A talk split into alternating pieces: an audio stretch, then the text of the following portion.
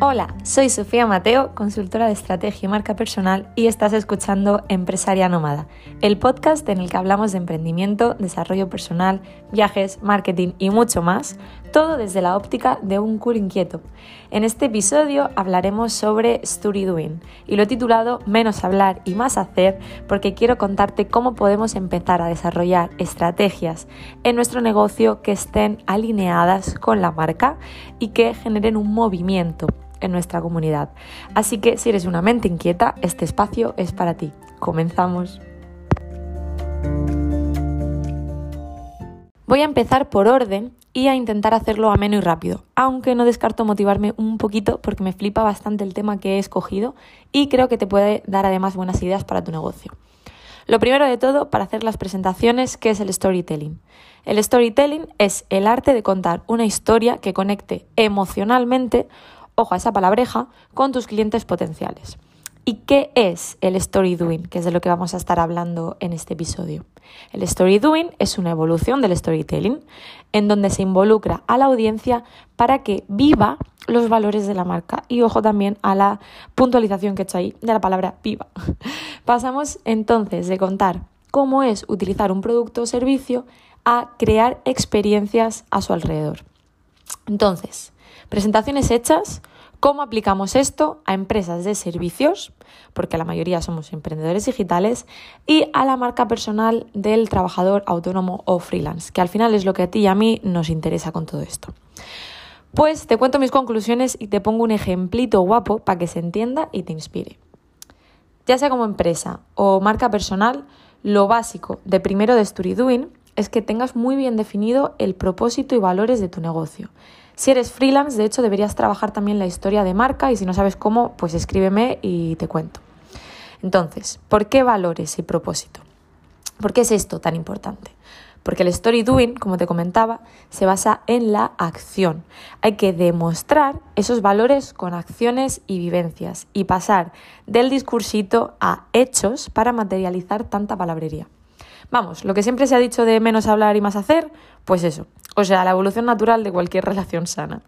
El story doing además tiene un puntito inspiracional que mueve masas, porque requiere que involucres a la audiencia, que se sienta parte de un movimiento y que la invites a tomar acción de forma que se convierta en promotora de tu marca.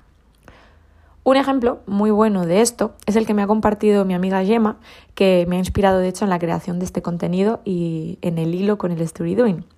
Y es que ella me comentaba que Hotjar, que es una herramienta digital de análisis de datos para evaluar el comportamiento de, usuarios dentro de la web, había vetado el acceso a la herramienta a todo el grupo Trump, después de enterarse de que eran clientes suyos, claro.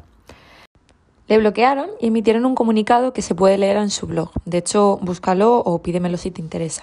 Entonces, ¿por qué decidió soltar a un cliente tan tocho como Trump, esta empresa? Pues porque consideran que Trump no está alineado con sus valores de marca.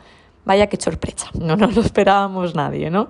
Este comunicado está muy bien planteado y es un claro ejemplo de story doing, por eso quiero aprovechar y compartiroslo, así que lo voy a desgranar porque tiene chicha muy chula.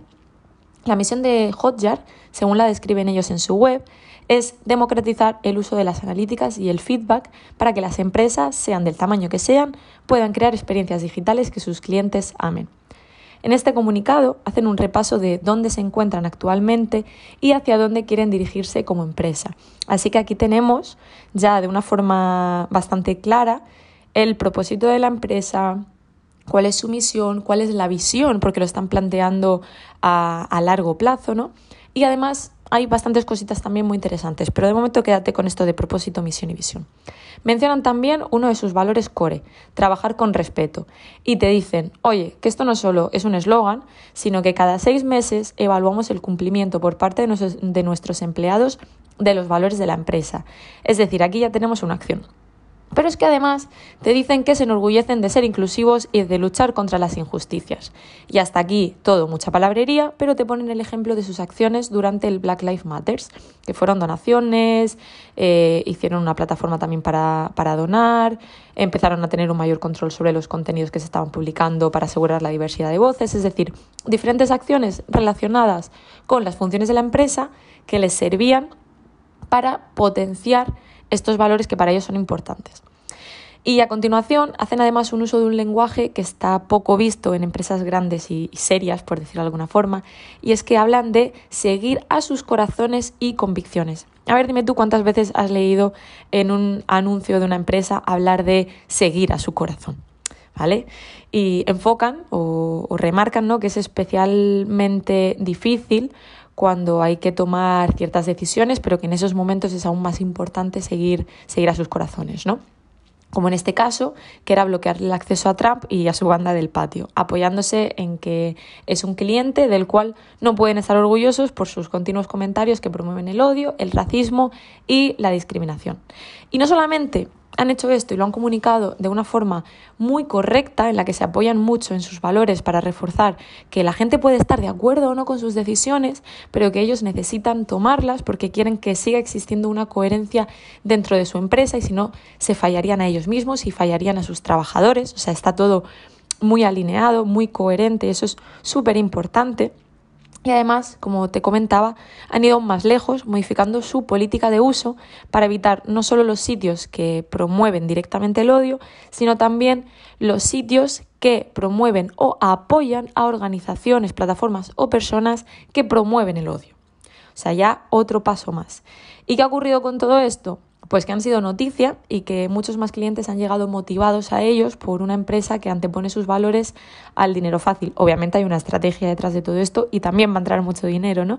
Pero ese hecho de que sean coherentes con sus palabras, con su visión y que no se quede solamente en palabrería, es lo que a fecha de hoy está marcando la diferencia entre una empresa que se queda en contar la historieta y otra empresa que no te cuenta cuentos y que realmente pasa acciones. De hecho, tengo muchos más casos de esto, como es el de Patagonia, ya te lo contaré en otro podcast para no alargarme, pero aquí va a estar la diferencia. Si trabajas tu marca personal, si tienes una empresa, que tus valores sean tu faro, que tu propósito también esté ahí mm, alumbrando camino y que tus acciones sean coherentes con todo esto, porque aunque a veces parezca un poco difícil seguirlas, al final esta coherencia se percibe y es lo que hace que la gente resuene contigo. También aparecen los haters, oye, pero si no estuvieran los haters, tampoco estarían los lovers, ¿no?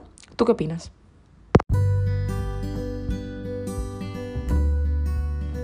Esto ha sido todo por hoy. Si te ha gustado, déjame una valoración para ayudarme a llegar a más personas. Quizás alguien necesite escuchar este mensaje y le llegue en el momento adecuado.